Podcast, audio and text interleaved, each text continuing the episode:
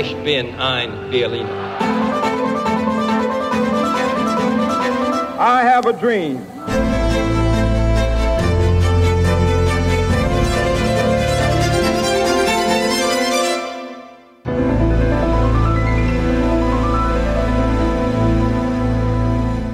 Olá, bem-vindos a mais um episódio de A História Repete, com Henrique Monteiro. Olá, Henrique. Olá, Lourenço. E comigo, Lourenço Pereira Coutinho.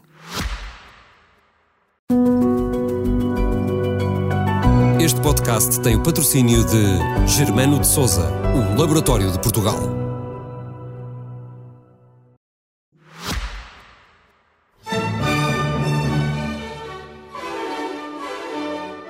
Hoje vamos falar sobre a Guerra das Laranjas.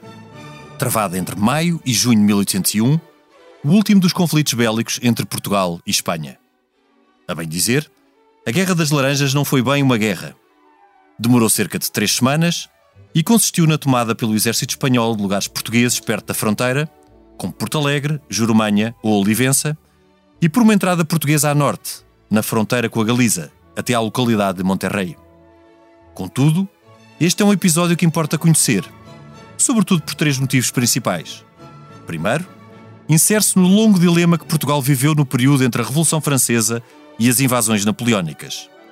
Será que o reino devia optar pela aliança inglesa, garantindo assim o Brasil? Ou antes ceder às exigências francesas, fechando os seus portos aos ingleses e assim arriscando-se a perder o Brasil?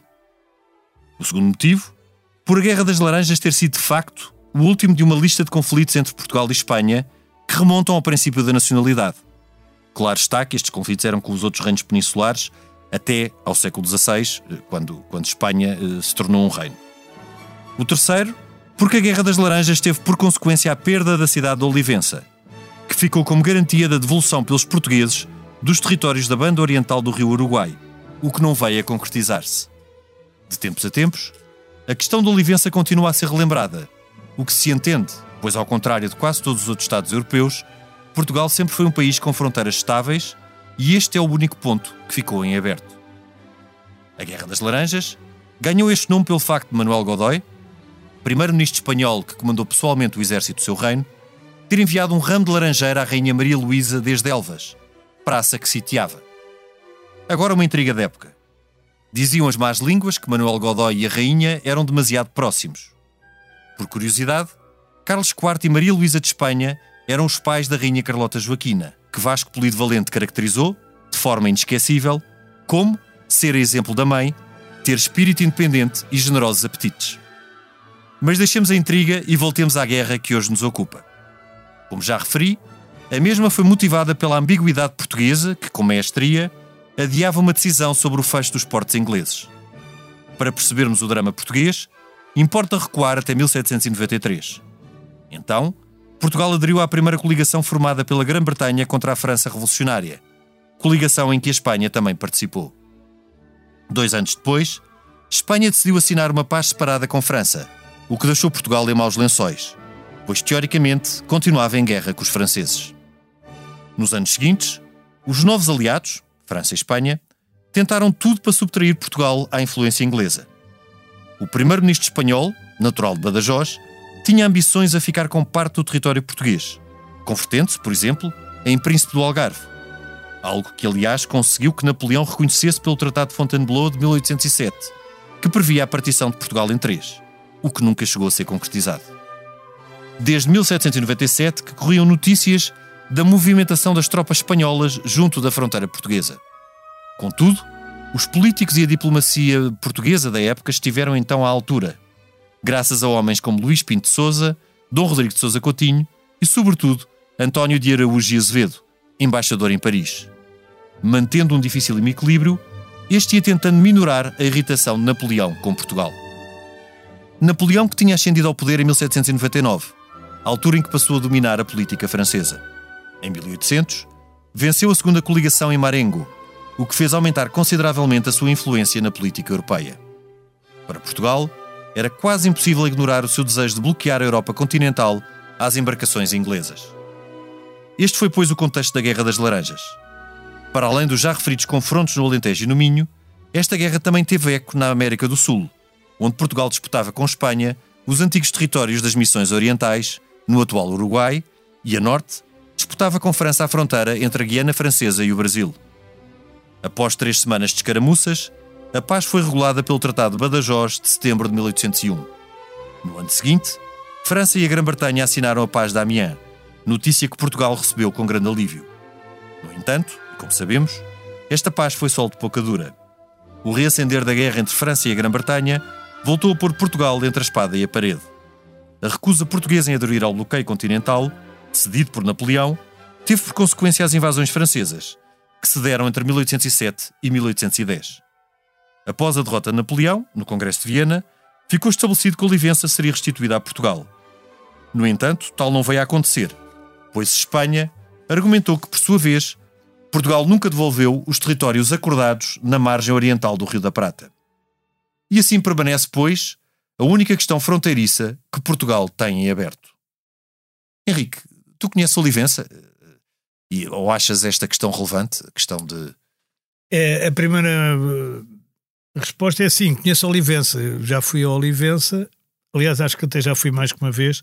Olivença é ali muito perto de Badajoz, quer dizer, não, não é, indo pelo lado espanhol, claro. Sim. É muito perto de Badajoz e a autoestrada passa em Badajoz e dali sai-se para Olivença. E Olivença é, é, é, interessante, quer dizer, é uma, é uma cidade alentejana e tem tem uma não, bela igreja manuelina. Tem uma igreja manuelina, tem outras coisas interessantes, mas quer dizer, não há nada eh, que indique que aquilo alguma vez eh, foi português, pelo menos a mim, do meu ponto de vista. Sim, tem algumas armas portuguesas. Tem algumas, sim, está bem, mas isso é para quem souber a história, porque quem, quem não souber não sabe se ah, as sim, armas são de, de não, onde são. Sim. E tem algumas ruas também que se percebe que têm nomes. Eles são, mantêm, mantêm, os, mantêm nomes. os nomes das ruas. E, portanto, e há outra curiosidade é que eles hoje, penso que atualmente podem também ter dupla nacionalidade, ou seja, quem, quem vive Sim, em Olivença pode, pode pedir também a cidadania portuguesa. Que, sobre a importância, eu eh, lamento buscar muito a Sociedade Histórica da Independência de Portugal e, e muitos.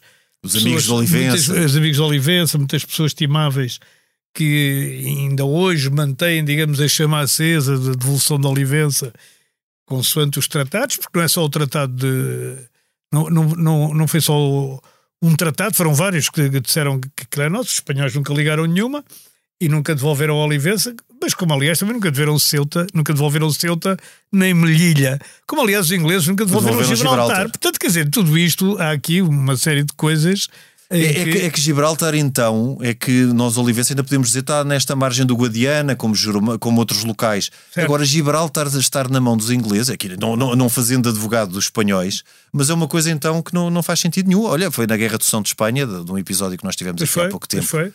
É, mas quer dizer, mas na verdade é, tudo isto é assim.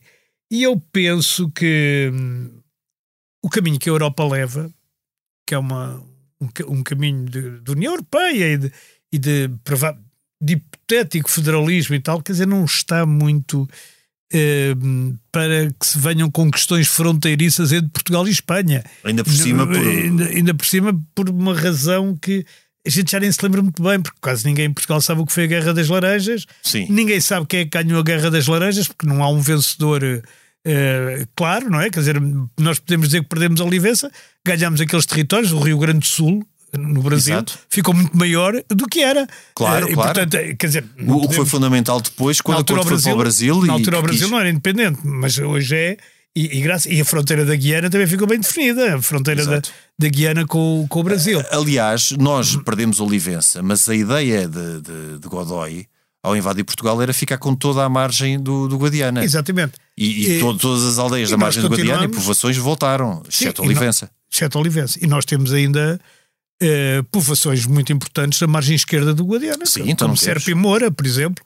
Serpa, Tanto então... Serpa como Moura são importantíssimos. A barragem de Alqueva fica também, do lado de lá. fica do lado de lá, a maior parte, não é? Portanto, aquilo, uh, digamos que não, não podemos ser muito porque, né, enfim. E como é a nossa Portugal... única questão fronteiriça, nós, nós devemos pois, também valorizar o que é positivo. É que Portugal tem umas fronteiras definidas ah, desde o século XIII. Sim, Portanto, é a nossa única questão. Há países no centro tem... da Europa que, que têm regiões inteiras, sei lá, desde os Sudetas a, a uma série de outras Alsácia zonas. Lorena, Alsácia e Lorena, que andam de mãos em mãos em, em, durante uma data de tempo. O, e há bocado, também já falámos aqui, penso eu, na, de, Savoia, de Savoia. Savoia. O País Basco, que ao saber o Basco, espanhol e o francês a Catalunha, a Escócia, aquelas coisas A todas. Bélgica que, que está Bem, a partida Flandres, com a pois, e- Flandres. E a Va- Valónia, uh, não sei como é que se diz em português. Valónia. É a Valónia. Valónia. Os valões são É. de Valónia, sim, sim. Eh, co- como então no centro da Europa tudo o que E é e as fronteiras entre a Polónia- Chequia, a da Eslováquia. Polónia, que- exatamente, e da Polónia, que Polónias. metade da Bielorrússia era polaca, metade da Polónia era alemã, que, a começar por Gdansk, que era.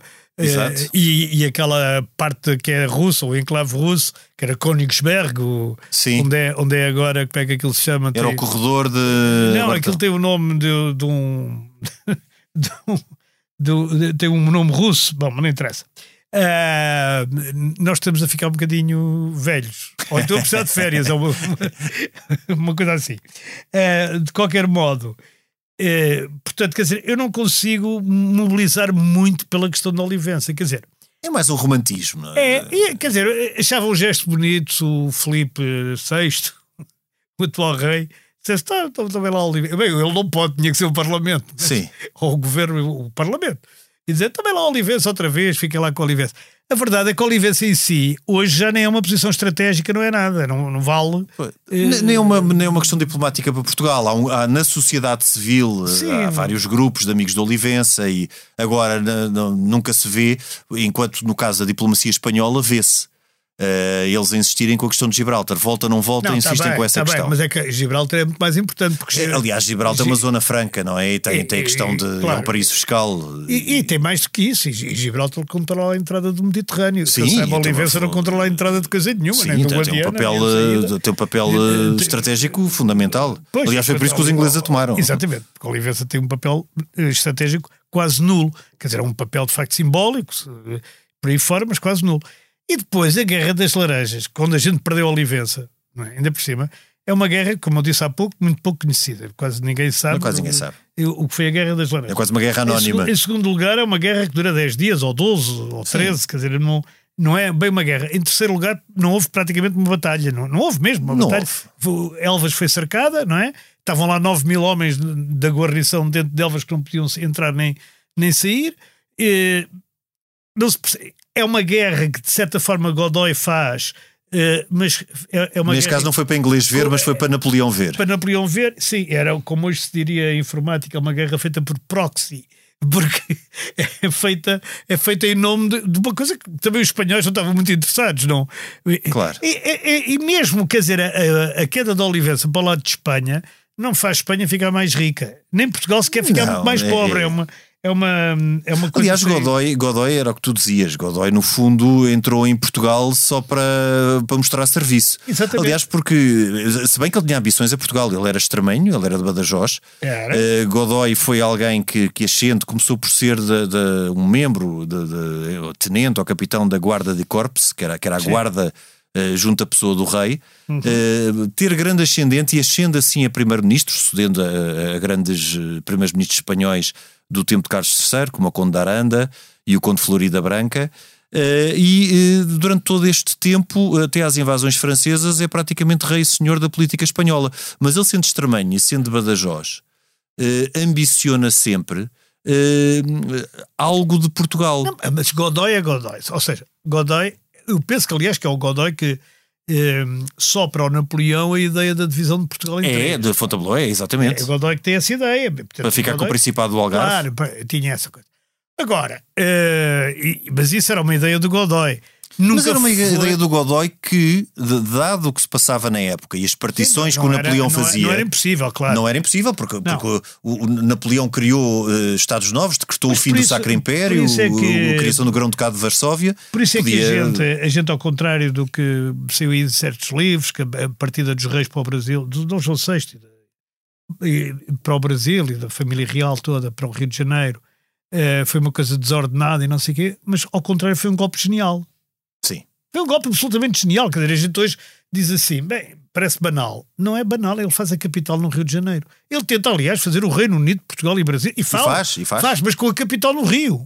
Sim, O sim. que era uma coisa, hoje, dava a volta completamente ao, ao- ao problema do colonialismo, que era um país que tinha a capital da colónia, quer dizer, que era Exato. uma, era uma coisa aliás, aliás, nós já falámos eh, cá num programa anterior que o que os portugueses vintistas que fizeram o vintismo sentiam eram que estavam a ser colónia de uma colónia. Exatamente, e eles eram contra isso e eram contra E na o prática facto do eram. rei, era, eram contra o facto do rei estar no Brasil. Exato. Ora bem, mas isso é que foi a grande, o grande golpe de judo, digamos assim, que Portugal, não sei por ideia de quem, sinceramente, exatamente de onde nasce essa ideia. eh, É uma ideia já muito antiga, mas depois os, os É, grandes mas ali- políticos, os grandes políticos os ingleses época. também estão nessa, Claro, ne- nessa claro. co- conspiração, digamos. Porque, aliás, os, os ingleses. Os ingleses ou para- tomavam o Brasil diretamente ou então por interposta pessoa mantinham Pois, lá o, mantinham o lá rei de Portugal, o rei de sob Portugal, até soberania e continuavam. Na altura o Brasil estava sob pressão holandesa ba- bastante grande, que chegaram a tomar algumas eh, cidades do Brasil, os holandeses. é? Com- No século XVII tomaram Bahia, tomaram. E... Exato, e, e no- e depois, no tempo de Napoleão, voltaram outra vez os franceses. a- Os franceses. A, a- a fazer essa pressão sobre. Sim, sim. Aliás, na zona mais a norte da- Guiana, que ainda hoje é francesa. Sim, é? é São Luís. que São Luís é uma cidade construída por franceses, São Luís Sim, do. Maranhão. Pois é. E então, hum, aliás, tudo que é São Luís, no geral, é, é, é francês. Em francês, a Louisiana. A Louisiana, exatamente, que era em homenagem também ao mesmo. O Luís também, vamos saber, é que Luís, não é? Porque eles eram. eram Qual dos sucederam- Luíses? Devia ser o Eu- Luís XIV. Eu acho que era o Luís XIV. Era, eu acho que era o Luís XIV. Tudo o que é o Luís é o Luís XIV. E então, Henrique, para- mas, mas eh, esta, não só essa decisão da da ida para o Brasil é uma decisão muito importante, como é de rele- relevar tudo o que foi o trabalho da diplomacia portuguesa no tempo anterior. Ou seja, desde que nós iniciamos, desde que nós ficamos em guerra com França, Exato. e nós ficamos em guerra com França logo na primeira coligação, porque a primeira coligação contra a República Francesa, Sim, ainda no tempo do Robespierre, sim. é uma coligação, os ingleses e o, É, e o coligação Pitt, anticonvenção. eh, eh, anticonvenção ainda, eh, são sempre patrocinadas pelos ingleses, sobretudo pelo William Pitt, o jovem, Exatamente.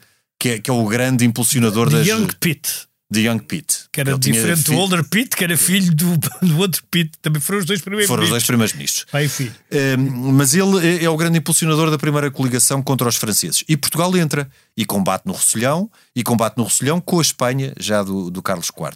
Mas depois, tal como falámos na introdução, eh, há este volte-face que o Manuel Godoy resolve eh, assinar a paz com, com Sim, França. é- A França ainda do Diretório, em A França do 1795. Diretório. Mas quer quer dizer, certo.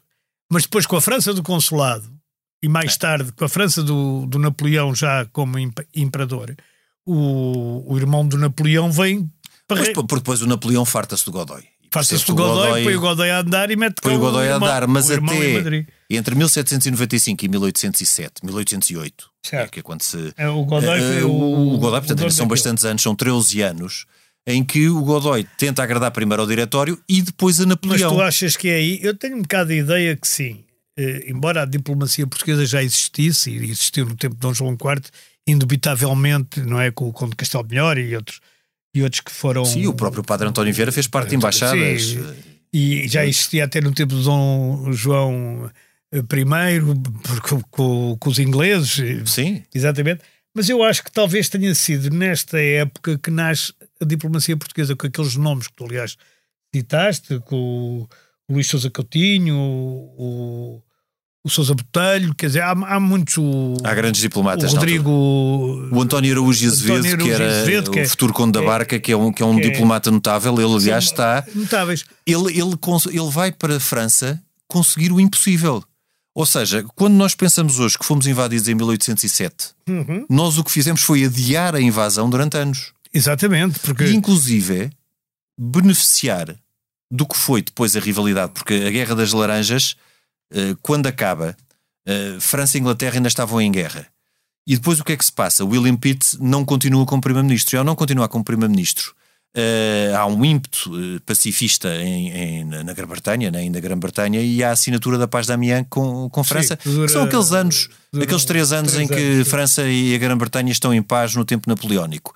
E Portugal, durante todo este tempo, eh, inclusive com esta rivalidade comercial entre a Inglaterra e França, beneficia muito. O Porto de Lisboa, as trocas comerciais, por exemplo, só o facto de, de, durante o tempo de guerra não existirem exportações de vinho francês para a Inglaterra permite que o, que o vinho português Vinho seja português, exportado para, para a. Inglaterra. E Portugal beneficiou muito durante esse tempo.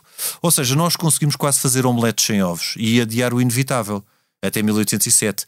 E isso deve-se muito também à grande sagacidade dos nossos dos diplomatas. Nossos diplomatas. E, e, e repara que o Talleyrand, que é o grande diplomata francês, não é? O homem das quatro caras ou das cinco caras. Ele, ele serviu todos os regimes, todos os regimes. desde o Luís XVI até, passando até a restauração. Pelo, até a restauração, passando pelo Napoleão, foi toda a gente. É, que era, era um, como ministro dos estrangeiros e responsável da, da, da diplomacia ele percebe que Portugal tem, tem entre, não, não está bem entre a espada e a parede, mas está num dilema brutal, porque ele, ele, ele tem uma, uma frase que estava entre duas ameaças, Portugal, não é? E a mais pequena das quais, claro, ele era francês, dizia uh, a menor das quais não é uh, uh, as esquadras inglesas. Uh, Portanto, quer dizer, nós o acabámos... Era, era, era objetivo, ele percebia era, perfeitamente. Ele percebia perfeitamente, quer dizer, que nós nos tínhamos que entregar, entregar, aliás, na mão, nas mãos dos ingleses. Porque a alternativa era ficarmos sem o Brasil. Exatamente. E, e ficando sem o Brasil, Portugal ficava. É, é interessante, porque à época. Uh, e a, gente, a gente tem que relacionar isto com, a, com, com, com o que vem de trás. Quer dizer, nós não estamos assim tão longe da época de Marquês de Pombal não estamos, estamos, quer dizer, tanto como de agora sim, até ao 25 de Abril. Sim, é mais ou menos a mesma coisa. O Marquês de Pombal morreu em 1777. São... Sim, mas isso é quando ele morre. Mas quando ele. Eh, morre não, auge, quando sai de. Quando ele morre em 82, quando, quando, quando Dom José morre. Mas quando, quando ele. O auge de, de, são 40 anos antes. Sim. Não é, não é muito. E, e, e, portanto, nós estamos ainda a viver a juros e, e efetivamente de muito que vem do Brasil. Ah, sim, sim, o Brasil era praticamente tudo. Era, sim, é, é, é, que, é que bloqueando o Brasil, Uh, Portugal ficava como uma região ultraperiférica que muito provavelmente seria absorvido por, uh, por Espanha. E, à falência, a menos que já houvesse uh, FMI e Troika. E, e, à falência, que ninguém nos viria a acolher, não, havia, não haveria nenhum plano de resgate.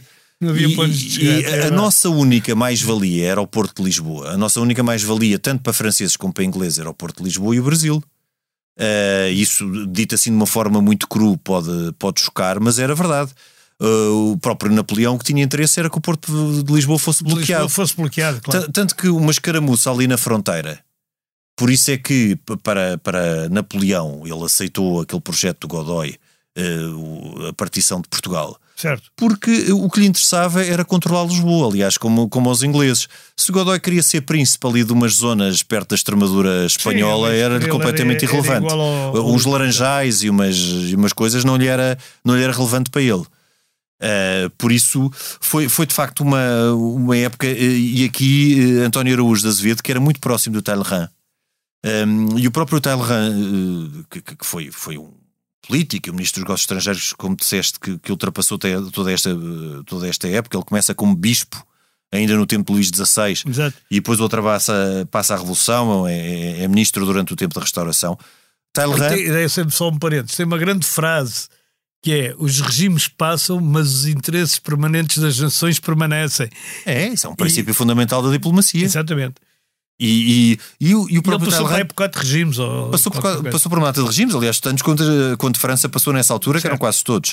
Uh, há uma caricatura interessante até do Talleyrand, que é ele com quatro caras, uh, como se fosse uma fonte, vestido de, primeiro de abade, depois de revolucionário, depois de, de, de, príncipe do império.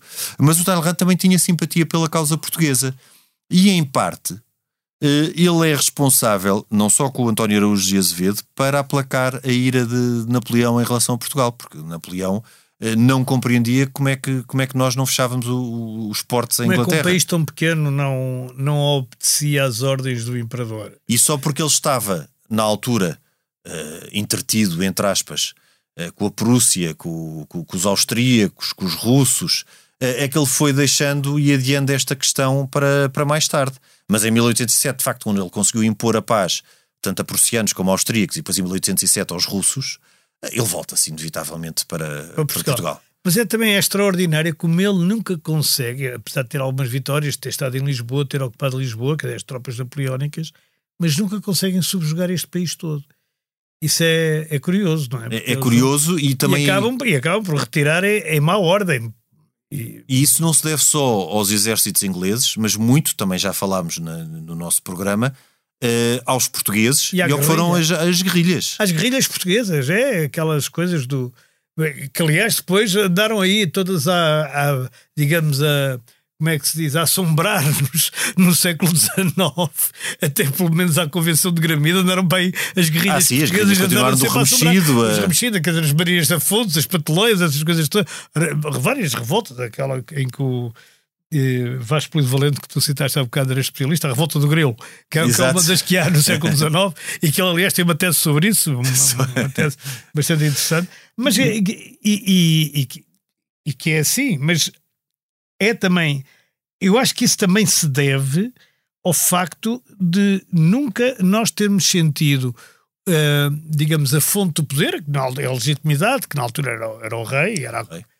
em perigo, porque eles lá estavam no, no Rio de Janeiro, aliás, a desenvolver coisas interessantes para os hoje brasileiros, não é? Exato. Na altura aquilo era tudo Portugal. Ehm, e foi um- uma, e foi uma, co- como eu disse, foi um, um- um golpe tão extraordinário que eles foram quase obrigados a voltar. Foram, Coisa foram obrigados percebo, a voltar. está no Rio de Janeiro, num magnífico palácio com vista para o Henrique, não foram quase, foram obrigados a mesmo voltar. obrigados, sim. Mas sabes que há, há um paralelo que. Eu nisso percebi ao Dom João VI que uma pessoa Queria- tem um clima melhor, tem praia, tem isto. Mas há um paralelo, porque esta ideia da saída do rei eh, para, para um local eh, da monarquia, portanto, do espaço, Sim. do espaço da monarquia, eh, os portugueses não foram os primeiros a fazer isso. Não, sim. os napolitanos fizeram isso, porque Fizeram. o rei de Nápoles passa de Nápoles para a Sicília, exatamente neste tempo. Aliás, há, um- há um- há uma comparação que se pode fazer entre Portugal e Nápoles, até pelo seu valor estratégico. A diferença é que Portugal tinha o Brasil. Certo. Mas do que foi. E mas o- Nápoles tinha o Porto também. Nápoles tinha o Porto, também estava na extremidade de uma península, Sim. Com muita influência inglesa. O Lord Nelson Sim. teve, teve em Nápoles Exato. e Nápoles também foi invadido. eh, E, o- e o, e o seu, e o seu rei, que era da dinastia Bourbon, era um ramo Sim, era, da era, dinastia primo, Bourbon. era primo dos espanhóis. Hum, eh, aliás, o rei de Espanha, Carlos III, antes tinha sido rei de Nápoles como Carlos das VII, duas Sicílias. e da- de- que era o rei das duas Sicílias. Eh, mas esse precedente existiu, portanto, a, a Sim, passagem a do rei de Sicília é Nápoles mesmo ali ao lado, quer dizer, tudo é mesmo Nápoles ali ao à lado, Sicília mas é a transferência, mas é a transferência É de poder de um, de de um lado para o outro por Nápoles ter sido invadido. repara, até na própria Segunda Guerra Mundial, isto agora já dando um salto aqui de 200 anos, eh, não são, são 150 só, mas de qualquer forma, o- o- a diplomacia inglesa põe a questão ao pai da Isabel II, ao Jorge Exato, VI, exato, de ir para o Canadá. exatamente, eh, exatamente. que fazia parte, ainda faz, teoricamente, da, da, é da Commonwealth e é da ainda o, Commonwealth. o, o chefe de Estado do Canadá ainda é o rei da Inglaterra, não é? Sim. E o, de, de ir para o Canadá, ele é que se recusa a deixar Londres quando Londres está a ser atacada pelos, Sim, porque, pelos porque nazis. o princípio seria exatamente o O mesmo. princípio era o Seria- mesmo, seria era, era ter a sede do Império Britânico, que na altura existia, a Índia ainda era britânica, a África do Sul, tudo isso, eh, era, era, era o mesmo princípio. Mas em grande foi em Portugal a primeira foi vez que se Portugal. pediu, de facto. Mas voltando à Guerra das Laranjas e a, e a Godoy, a Manuel Godoy, este é o tempo de, de, de alguém, de um pintor que tem um nome muito semelhante que é Goya. Goya, e porque exato. Goya e Godoy confundem-se muito porque Goya também circula por estes, por estes meandros da corte. E quando falamos em Godoy, falamos em Maria Luísa de Parma e também no Rei Carlos IV. Ah, há, um, há um- há um quadro célebre ah, da família de, de Carlos IV, que é mesmo, chama-se mesmo Carlos, ah, a família de Carlos IV, eu não sei se já falei aqui no, no- no nosso programa, em que é encomendado ao Goya e o Goya retrata-os com um ar ah, tal como eles eram. O Carlos IV com um ar assim de, de uma vontade pouco firme, Sim. Maria Luísa de Parma assim com um ar eh, velhaco, eh, tal como o, o- na altura Príncipe das Astúrias, o, o futuro Fernando VII. E o que é mais engraçado é que Goya deve ter tido grande gozo ao fazer aquele quadro e quando o mostra ao rei, o rei diz-lhe muitos parabéns, está muito parecido com a realidade. O, o- que, o que não deixa de ser irónico e uma mas, mas Goya é exatamente deste tempo e, e retrata-o também e, e- foi um retratista do, do, do Godoy o Godoy tem vários retratos eh, da época Feito pelo Goya. eh, feito, feito pelo Goya Sim. Eh, e, e- foi de Que facto é, aliás, um pintor notável. um pintor Mesmo notável. para quem não gosta de pintura, tem que olhar. E os fuzilamentos são uma coisa. Os fuzilamentos do, do 3 de maio Sim, é são, são uma coisa. São uma coisa- Para mim, está no, do- no- É no com, com Caravaggio e com, com poucos outros no, no meu top de, de pintores. Uhum. Ou seja, esta guerra, para quem, para quem não soubesse o que é era a Guerra das Laranjas, foi, foi, foi de facto uma escaramuça em que Godoy procurou agradar a Napoleão e deixá-lo ali um bocadinho pronto, ele já fez qualquer coisa, e, e tentou demonstrar entrar. que ele estava atento, Estava atento. Portugal e que Demonstrou também que as forças militares espanholas que não vieram, o exército espanhol não veio assim num número tão reduzido, ainda foram alguns milhares de homens Sim, e algumas divisões, que depois na prática não entravam. No fundo, aquilo foram umas manobras militares como ou duas caramuças. Hum. Não estava tão em forma. Aliás, eh, é curioso, porque esta guerra das laranjas sucede ao nosso conflito anterior com a Espanha, que é a Guerra Fantasma. Também foi uma guerra, teve ali Uma uma invasão pelas beiras e que praticamente nada aconteceu. Portanto, as nossas últimas, os nossos dois últimos conflitos com a Espanha foram fantasmas. é Praticamente chamado não- amor-ódio, não é? Porque não no fundo, no Foi fundo, no fundo fazer no ali fundo uma. a gente amava os espanhóis e os espanhóis amavam-nos a nós já desde o do final, do, do final do, do- da, da nossa in- não é independência que eu quero dizer, restauração. da restauração. No desde o final da restauração, em 1640, mas que só acaba uh, 1668, em que aconteceu na 68, paz não é? definitiva. A paz definitiva. E, Portanto- e depois não houve, não houve muito mais a não ser eh, um tratado que regulou as questões, sobretudo eh, entre Portugal e Espanha, na, na, na margem do, oriental do Uruguai, o antigo, os antigos Os territórios, das missões do Mar da Prata e dos antigos territórios das missões, que eh, Espanha argumenta Uhum. que não devolveu a Olivença justamente porque os portugueses nunca devolveram esses territórios. Isso é verdade. Eh, Quer dizer, vamos lá ver. E, e por isso, quando se é fala também em inteiramente Olivença, verdade. não se, não se fala nesta parte, que de facto foi uma parte que estava no Sim, acordo os de Badajoz. Os amigos de Olivença nunca referem essa parte. Aliás, essa parte já não tem nada a ver com a Espanha, tem a ver agora com o Uruguai e com o Brasil. Sim, mas na altura, Mas, até, eh, até a década Sim, de 20 do século XIX, teve. Naquela altura era. Sim, naquela altura não só o Brasil não era independente, como os territórios do Mar da Prata eram espanhóis. Eram espanhóis. e que fazia parte do. E depois o do- Brasil do entendimento. continuou. E eh, nós essa- aí, curiosamente, ganhámos muito. Quer dizer, nós aqui perdemos a Olivença. Mas, é, quer dizer, então em quilómetros quadrados ganhámos muito mais do que perdemos. Exato. Muito E- e mais, daí não, mas- também Mas, a que- América não cá. que quando eh, nós não nos podemos esquecer também de uma coisa, é que quando se acorda a restituição da Olivença, Uhum. eh, acorda-se no ano de 1815, que é, no- que é- que é durante o Congresso de Viena. E durante o Congresso de Viena, eh, a corte e o, e o- e o príncipe Dom João, que depois torna Dom João VI a partir de 1816, estão no Brasil. Uhum. Portanto, e estão no Brasil com intenções de ficar. Aliás, porque esse é o ano do Reino Unido, da criação do Reino Unido. Portanto, para Dom João VI, quando se acorda a restituição da Olivença em contrapartida de os portugueses devolverem os territórios eh, na margem esquerda do Rio da Prata, diz, ele preferiu "Epá, ficar com os, ele Olivença", preferiu ficar com os territórios da, da margem esquerda do Rio da Prata. eu tenho- Portanto, isto também tem que ser visto desta Eu forma, não sei não se é? tu sabes, porque isto é preciso saber muita história. Eu também não sei, mas leio. E em 1800, o, o- a política expansionista da província do Rio Grande do Sul, no, no Brasil, em 1800 criou com imigrantes açorianos as povoações de Caçapava do Sul e Canguçu. Portanto, como vês, é muito- não, isto é muito à frente. Isto é Nós frente. tínhamos, Eu nem sabia que existia uma povoação chamada Canguçu. e a outra Caçapava. Caçapava também não conhecia. E, e nós anda- andávamos ali a, a formar povoações, já, que num sítios em que já não se sabia muito bem se aquilo era Brasil, se era os tais territórios do Rio da Prata, que depois dão. Sim, como aquilo eram os territórios das missões, Exatamente. eh, a delimitação era Eh, difícil. E ao Rio Grande do Sul, eh, a Guerra das Laranjas só- chega em 15 de junho de 1801, ou seja, quando já tinha acabado. Exato. A ideia que ela, vai, que ela começou só lá chega porque a gente esquece que as comunicações era preciso ir de barco daqui. Sim, avisar lá, que, já, era preciso ir para o Rio que havia uma escaramuça na fronteira. E foi. E, e então eles foram para lá, sim, para o Rio Grande e para o Rio Pardo e para isso tudo, para conquistar os territórios que levasse os limites naturais do sul do Brasil até ao, ao- aos rios Uruguai e ao Rio da Prata. Exato. E é essa a questão. Eh, Como não, eh, quer dizer, como não havia uma declaração oficial de guerra entre os dois reinos, pelo menos que eles lá eh, no- na América tivessem conhecimento, aquilo foi tudo miliciano, sem uniforme e assim uma coisa mais. Porque, porque esta questão da É. delimitação do Brasil, que já tinha sido acordada no Tratado dos Limites de 1750 e depois no Tratado de Santo Ildefonso de 1777, a questão eh, a sul, nas margens do Rio da Prata, não estava Nunca resolvida. estava. Porque como aí estavam as missões e as missões dos jesuítas entravam por território da América Portuguesa e Espanhola, era muito difícil de fazer a delimitação daquelas áreas.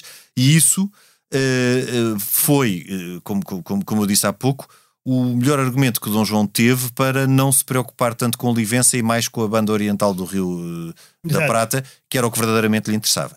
Daí também está a tal questão que depois os espanhóis pegaram, Pegaram, para não que, devolver por exemplo, mas eh, Portugal aí atuou sempre com paisanos, quer dizer, nunca foi com tropa. No fundo foi com milícias sério. quase, Era com paramilitares. Era, era o, era o, o perigosinho da Salve época, seja. Manuel dos Santos, poderoso, não é? Que tinha 30 homens e conquistou antecessor do- o, um forte, o Forte de São Martinho. Depois houve o João Francisco do Canto, que era um contrabandista, aliás, e que era conhecido até como contrabandista, que levou 15 homens, aliou-se à tribo Guarani, Guarani e, e- e- e conseguiu São Miguel das Missões, que conquistou São Miguel das Missões, libertou os soldados espanhóis todos que estavam eh, que foram presos na, na altura e ainda se renderam às povoações de São, São João e Santângelo e, e foram para ali afora.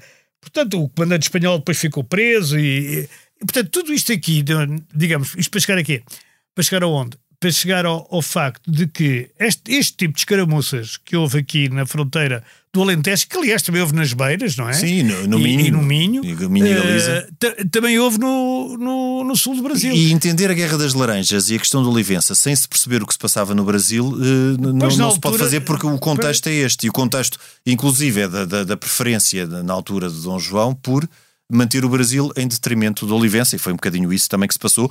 E, e olhando com objetividade, eh, este, este foi, Uhum. o- foi, o- foi o facto que levou a que eh, várias praças tenham sido devolvidas, mas que o Olivença se tenha mantido como, como penhor. Henrique, ficávamos hoje por aqui, Nas laranjas. nas laranjas, na Guerra das Laranjas. Agora isto com gelo e- ou com gin é- não é mau. Não é mau, agora para o verão. Uh, nós até para a semana. Este programa tem o apoio de Germano de Souza, o Laboratório de Portugal. A gravação e sonoplastia esteve a cargo de João Luís Amorim. Nós voltamos na próxima semana, noutro tempo e noutro espaço.